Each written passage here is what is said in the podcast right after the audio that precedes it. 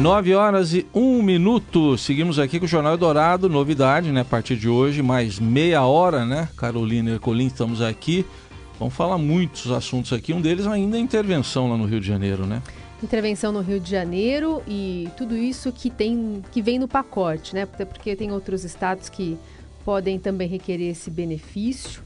Também tem a repercussão lá no Congresso, porque a gente tem é, um plano B, né, de um pacote econômico que poderia vir, já que a reforma da Previdência ficou de escanteio, mas ao mesmo tempo é, a gente tem os presidentes do Senado e da Câmara não gostando muito do que veio direto ali do Palácio do Planalto. Então vamos falar de intervenção e outros penduricalhos, mas é com ela aqui, ó. Direto de Brasília, com Eliane Cantanhede.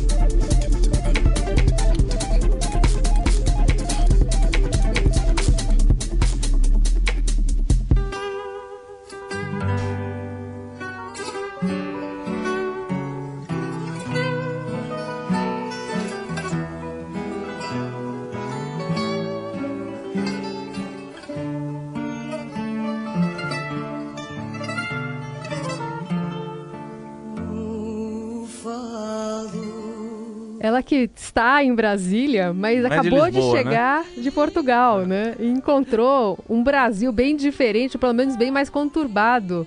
Tudo bem, Eliane? Bom dia. Bom dia, Carolina. Bom dia, Heisen, ouvintes. Todos muito bem-vindos nessa nossa estreia. Estamos felizes, cheios de gás. Agora, vocês botarem um fado logo na estreia, é, me lembrar de como é bom passear em Portugal. Você sai de dia, sai de tarde, sai de noite. Eu andava de madrugada pelas ruas, ruas às vezes até escuras. Assim, se você não tem medo você não tem medo em Portugal, né? Ninguém tá com uma faca, um revólver, um fuzil.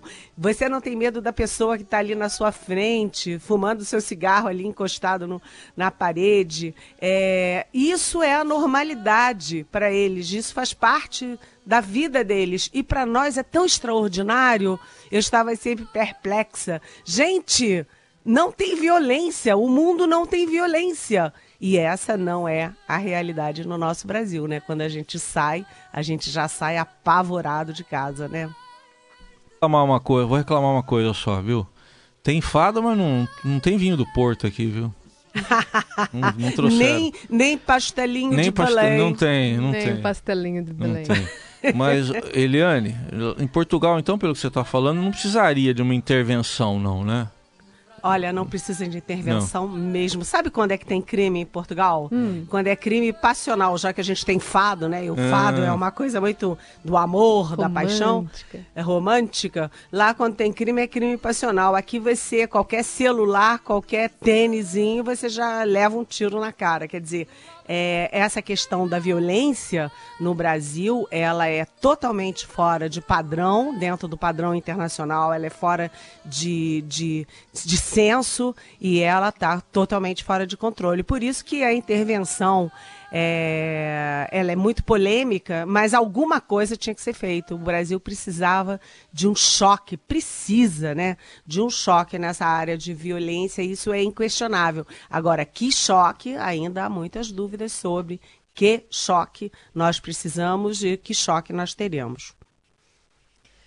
É, então, na verdade, a gente tem todo essa, esse contexto e ainda tem é, uma outra pauta que é o Rio de Janeiro, porque a gente tem os outros estados que vão querer criar né, os brasileiros, os que vão querer os benefícios também, porque a gente tem é, outros estados que também estão passando por insegurança, né? A gente, a gente tem é, é, problemas explodindo em outras, outras regiões do país.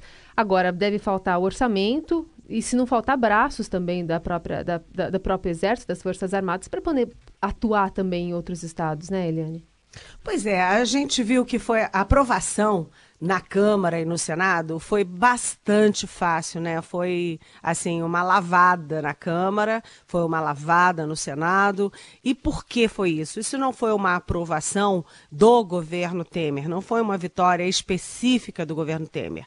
Foi é, uma comprovação de que os deputados e senadores estão é, correndo atrás do, da expectativa dos seus eleitores. E os eleitores brasileiros estão exaustos da violência, estão aplaudindo a intervenção. Se você fizer pesquisa no Rio de Janeiro, lá as pessoas estão aplaudindo a intervenção, precisa mesmo, temos que fazer. Então, os deputados e senadores votaram a favor né? Foi até uma votação bastante rápida, já na segunda-feira na Câmara, já na terça-feira no Senado. Não é uma coisa assim trivial que a votação tenha sido tão rápida. E uh, aí a gente fica pensando, a votação foi rápida, mas as dúvidas ainda permanecem, são principalmente três dúvidas. Uma é a questão da semi-intervenção, porque você não tem meia gravidez, como a gente disse, tem dito o tempo inteiro, né? E você uh, também, como é que você tem semi-intervenção? Ou seja, como que você tem uma intervenção numa área específica do Estado, a área de segurança, quando você sabe que a segurança no Rio de Janeiro desandou porque a gestão desandou, porque a corrupção desandou, porque o Estado está completamente convulsionado. Então, é só uma parte do problema. Então, isso é uma dúvida. A segunda dúvida é por que exatamente o Rio de Janeiro? Se você tem é, crise de segurança no país todo e níveis de, de violência piores, por exemplo, em Fortaleza, por exemplo, em Recife, né, que são capitais que têm é, um índice de homicídio assim estratosférico. Por que o Rio? Porque tem mais visibilidade, porque tem mais é, eco no exterior, porque o Rio. E a terceira questão é um pouco isso que você falou, Carolina, que é a questão da uh, financeira. Você tem uma grave crise é, fiscal. O maior problema do Brasil nesse momento é a crise fiscal. Uma parte do problema seria resolvida com a reforma da Previdência, que morreu. Né? Você, além de não ter o crédito pela reforma da Previdência, você vai ter o débito pela operação no Rio de Janeiro.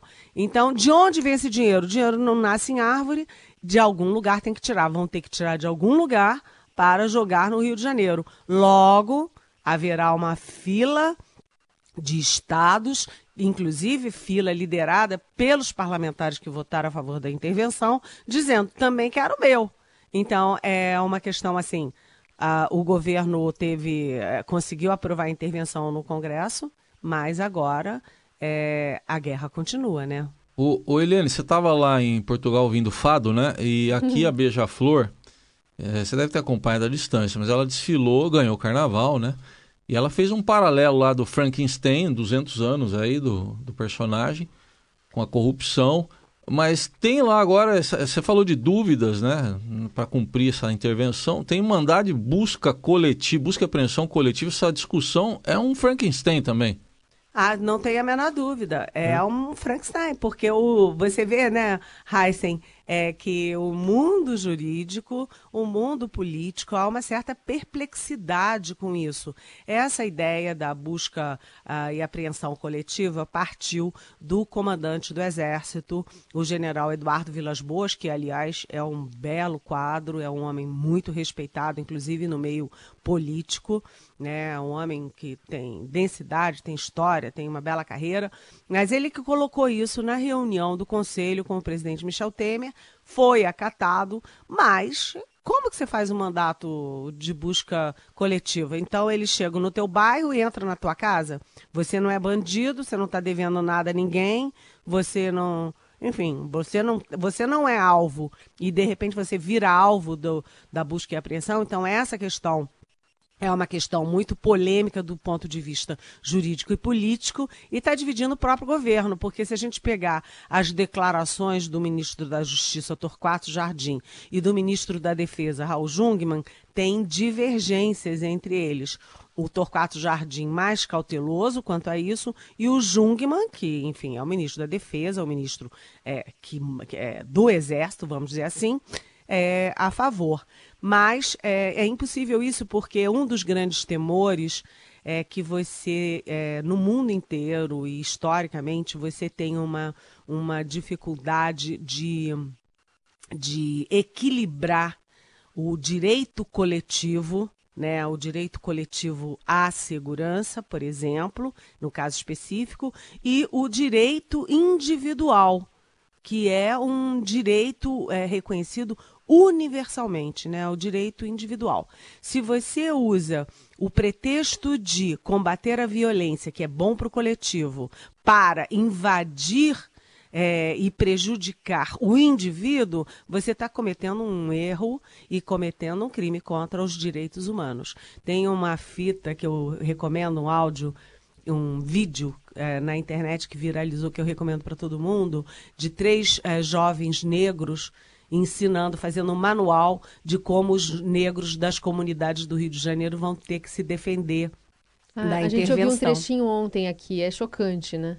é chocante e é brilhante do ponto de vista deles, uhum. porque eles estão lá dizendo: nós é que viramos alvos, nós que trabalhamos, que somos honestos, que moramos numa comunidade, né? É, corremos o risco de, por sermos negros, sermos tratados como bandidos e sermos abordados como se fôssemos bandidos. Então, você vê, a, a comunidade já se arma para se defender da, do Estado, para se defender dos agentes do Estado. Então, essas questões todas são muito delicadas e têm que ser tratadas com muito respeito e muito carinho.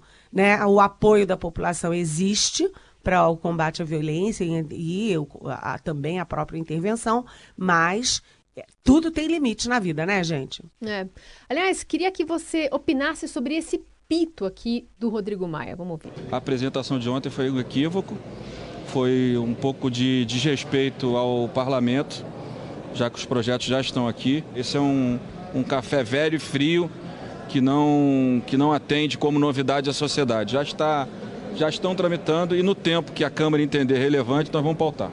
Sobre o pacote de medidas anunciado pelo governo depois do engavetamento da reforma da Previdência, não só ele, mas Onício Oliveira também no Senado, foi na mesma linha, né?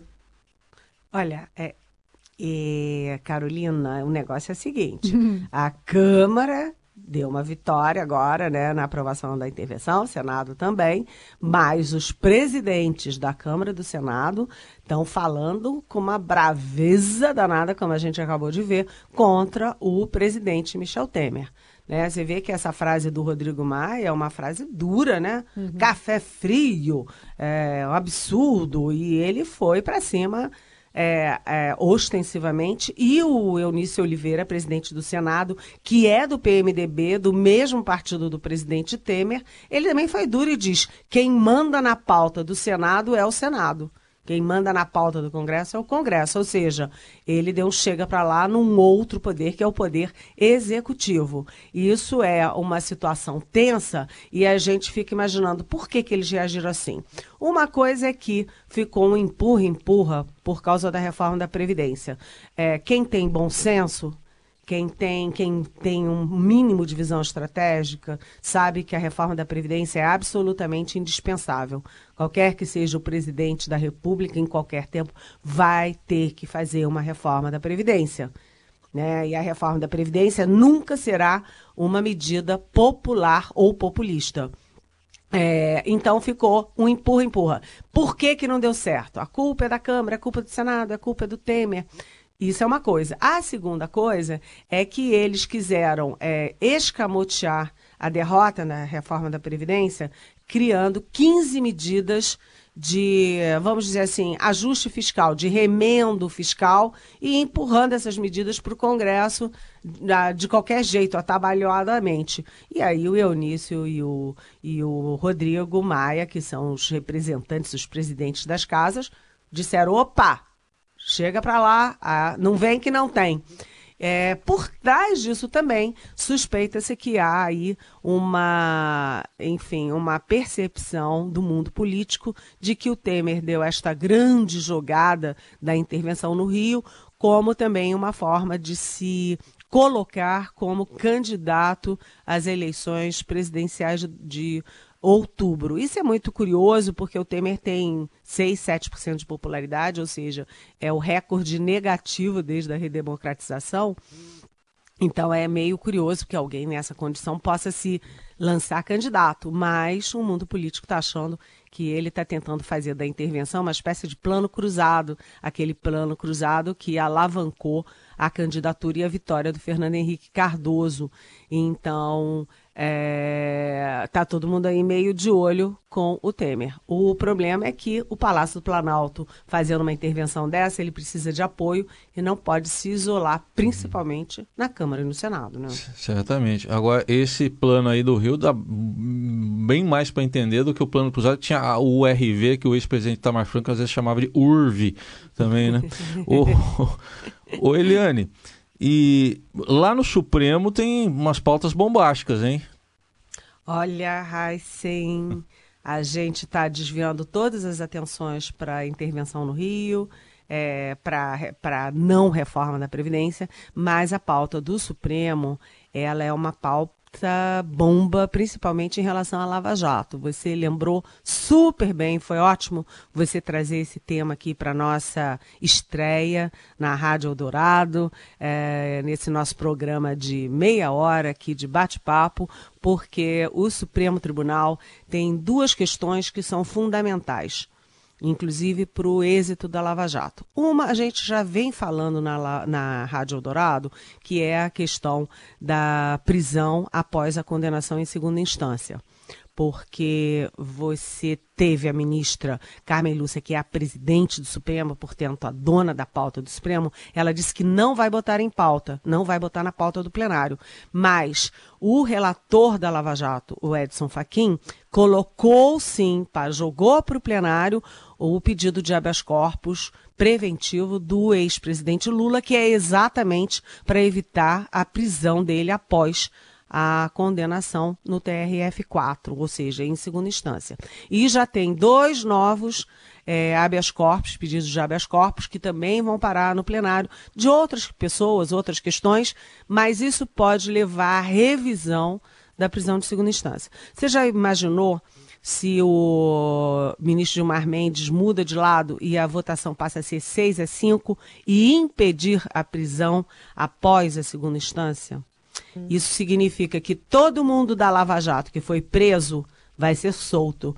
E isso significa que todo mundo que está para ser preso, que pode ser preso, caso do ex-presidente Lula, pode é, não ser preso. Então, isso é uma grande reviravolta na Lava Jato. A segunda questão é o foro privilegiado, porque o ministro Dias Toffoli pediu vista, pediu mais tempo para analisar a questão, depois que a questão já estava decidida. Você tem sete votos no Supremo a favor é, da revisão do foro privilegiado para os políticos com mandato. É, mas, apesar de já ter a decisão, o Toffoli pediu, a, a, pediu vista, sentou em cima e ficou no ar, né? Ficou no limbo. E agora ele disse que vai recolocar a questão. Se for, é, se for confirmada agora a revisão do foro, o que, que significa? Todos os políticos que estão sendo investigados pelo Supremo Tribunal Federal, deputados, senadores, ministros, etc., etc., vão cair na primeira instância. Vai ser o estouro da boiada e vai todo mundo para o seu juiz de primeira instância lá no seu estado, no seu curral eleitoral, em ano eleitoral. Então, essas duas questões são efetivamente bombásticas, como você disse, Heisen. É, isso aí. Bom, agora está na hora de a gente estrear um novo quadro aqui da, da Eliane, nesse espaço aqui da Eliane que vai até nove e meia. Vamos a ele? Pergunte para a Eliane. Aliás, o que está chegando de mensagens para a Eliane, que desde ontem a gente anunciou que esse quadro ia estrear. Por exemplo, a Marta Russo, que está falando que adorou essa novidade, que o jornal vai até nove e meia, com mais informações em tempo real. Os ouvintes agradecem. A Ana Lúcia Cesso também dá boas-vindas aqui, agradecendo esses 30 minutos a mais de jornal. E ainda tem uma pergunta do Davi Carvalho, de Campinas, que chega aqui pelo WhatsApp, perguntando se você encontrou algum ministro do STF em Portugal, Eliane. Hum. Por acaso ali nas ruas de Chiado. Tem um que vai muito para lá, hein? Tem um que vai direto. Ai, meu Deus do céu. Oi, Davi. Você, como Heisen, fofoqueiro pra caramba, hein? Eu Essa não com- suporto fofoca, nem Ai, eu, nem a Carolina. O fofoqueiro aqui é o Heisen, Davi. Não, eu não vou nem falar nome. Começa com Gil. Mas você sabe de uma mar. coisa? Eu passei em frente, eu passei em frente ao café onde se deu aquele episódio contra o ministro Gilmar Mendes, né? Que os brasileiros lá começaram a desacatá-lo, aquela coisa horrorosa e tal. Eu passei em frente a um café lindo, antiquíssimo, todo de madeira, muito bonito, e alguém tava falando: Ih, olha aqui, aqui é que foi o negócio do Gilmar. Nossa, aqui virou ponto negócio- turístico. então, os brasileiros agora já têm um- mais um ponto turístico em Portugal, Meu. que é, olha lá, onde o Gilmar foi xingado. Agora, é, eu fiquei impressionada como tem brasileiro lá, como os portugueses estão super informados sobre o Brasil, sobre a violência, sobre os ministros, conhecem os nomes de todo mundo. É, o Brasil está muito popular lá em Portugal, não sei se positivamente, diria até que não muito positivamente, viu, Davi? Vamos lá, a Eliane que responde mais uma pergunta lá direto de Brasília, agora para a Célia. Vamos ouvir. Bom dia a todos. Meu nome é Célia. Bom dia, Eliane. Seja bem-vinda. É, Heisen, Carolina, tudo bem? Então, é assim, com essa publicação dessa intervenção aí, né? O governo Temer não tá dando um tiro no pé, porque agora ele não pode nem ver o negócio da Previdência e também não tem dinheiro para cuidar dessa, dessa intervenção. E aí, ele tá dando um tiro no pé dele mesmo. Olá, Célia. Olha, é, a verdade é o seguinte: o governo lançou essa grande é, ousadia, né, que é a intervenção no Rio de Janeiro, sem responder uma questão fundamental: quanto vai custar? Né, onde você tem essa crise fiscal toda, que a gente fala toda hora, não tem dinheiro para nada, nem para questões essenciais, falta dinheiro, isso é uma crise, vamos ser justos com Temer, né? Uma crise herdada pela ex-presidente Dilma Rousseff, que criou o rombo, é, escondeu o rombo, continuou aprofundando o rombo e deixou o rombo aí de herança, né? Mas, de qualquer jeito, o Brasil não tem dinheiro para nada e uma operação como essa no Rio de Janeiro é muito cara, porque exige deslocamento de tropa, exige é, é, manutenção da própria da tropa, exige logística, exige armamento, exige inteligência, exige conexão com, com, os, com os outros poderes e os outros entes federativos, enfim, é uma operação caríssima né? E ninguém disse de onde vem o dinheiro. De qualquer jeito, o que o Palácio do Planalto fez foi mais ou menos o seguinte: perdido por um, perdido por, por mil.